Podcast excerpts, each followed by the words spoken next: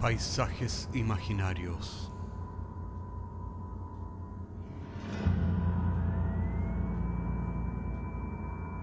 Una producción Cortés Rojas.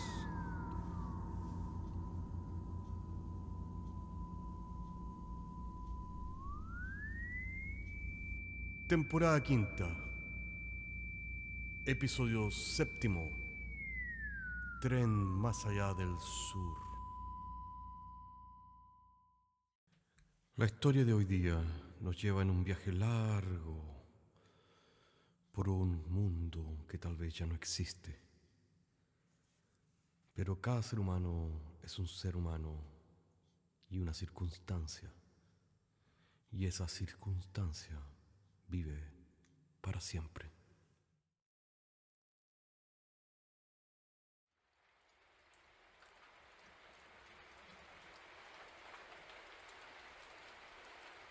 Eran nuestras primeras vacaciones en Chile.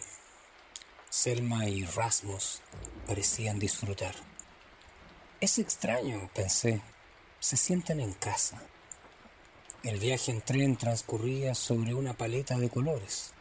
Los ocres tonos en el norte se degradaban paulatinamente en los suaves verdes del valle central de Chile y finalmente el azul profundo del sur parecía engullir al viejo tren en su silencio.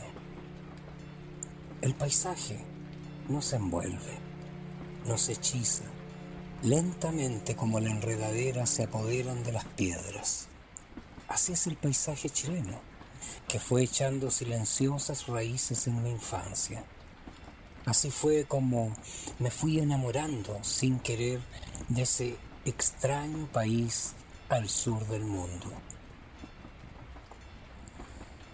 A la mañana siguiente compré tres humitas en el tren. Rasmus no comió y Selma la dejó cortésmente a un lado. A cambio ellos preferían esos horribles jugos con bombilla. Más encima no sentían culpa alguna. Pensé que Selma se estaba vengando por no haberme comido sus deliciosas kotbullar que ella misma había cocinado en Suecia. De modo que estábamos en un conflicto internacional, pensé irónicamente.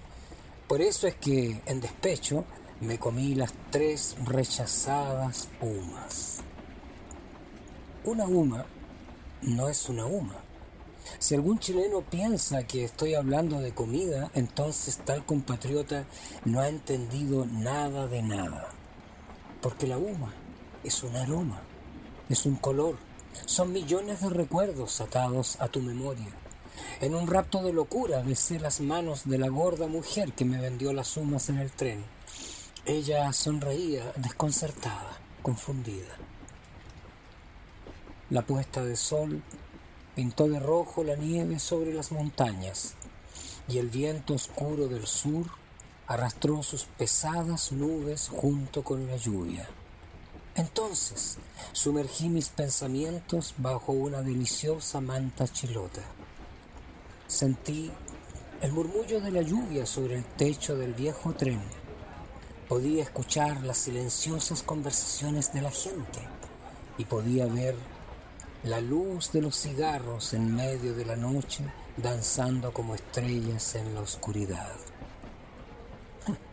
Había que tenido que volver a mi país para darme cuenta cuánto extrañaba el sonido de la lluvia sobre los tejados.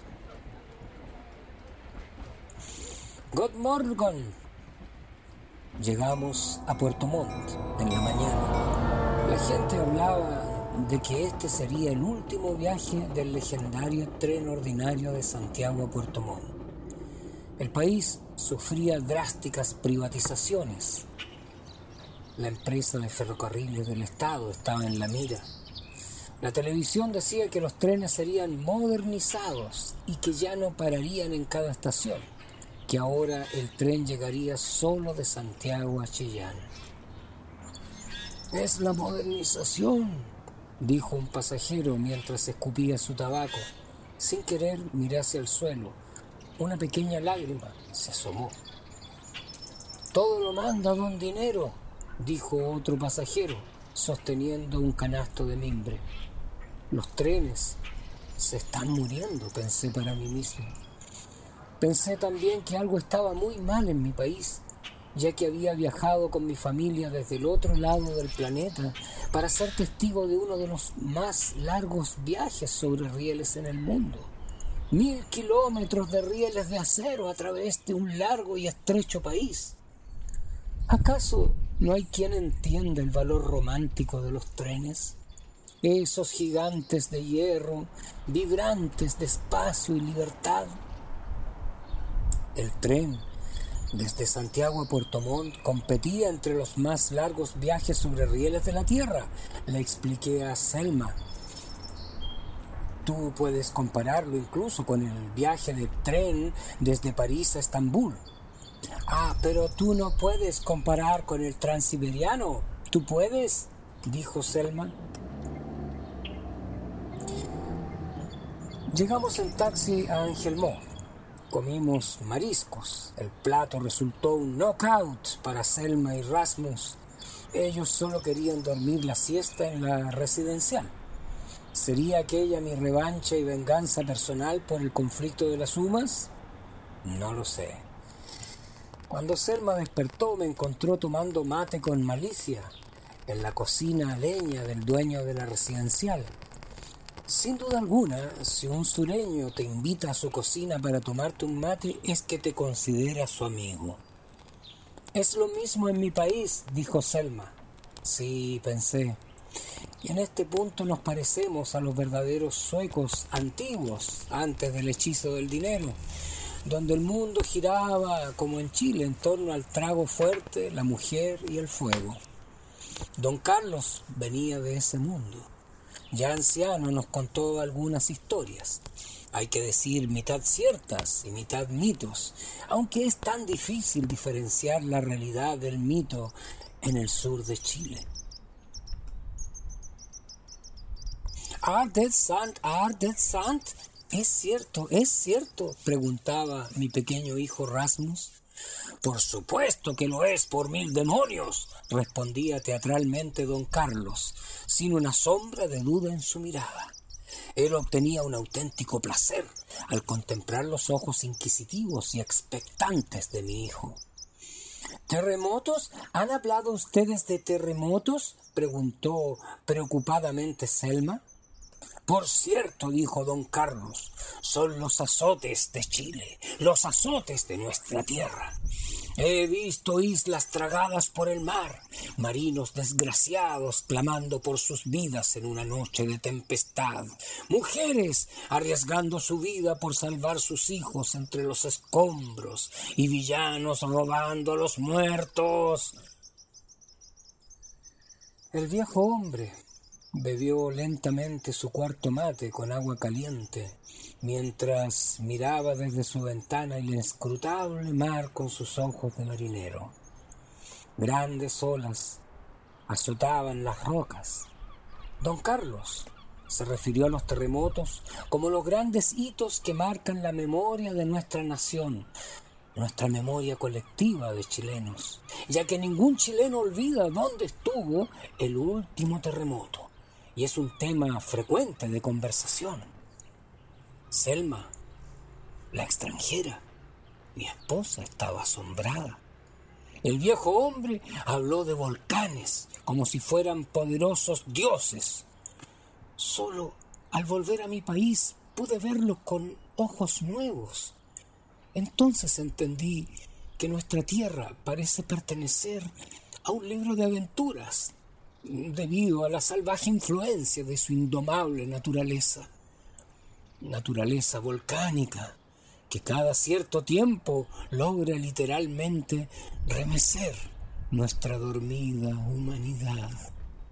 Mientras tanto, Selma, la sueca, la extranjera, comenzaba recién a entender qué tipo de país era este. Desde entonces, un nuevo amor comenzó entre nosotros ya que por fin había entendido el sentido de este largo viaje hacia el sur profundo. Un viaje dentro de mi propio corazón, el corazón con que ella se había tropezado en su destino.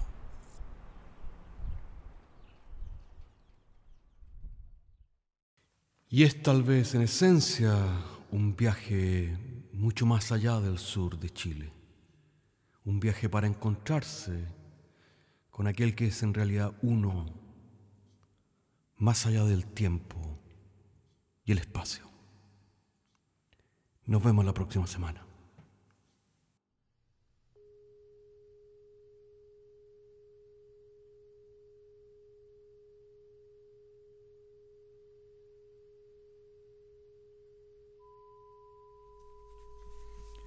Paisajes Imaginarios es un podcast semanal que se distribuye con una licencia pública general.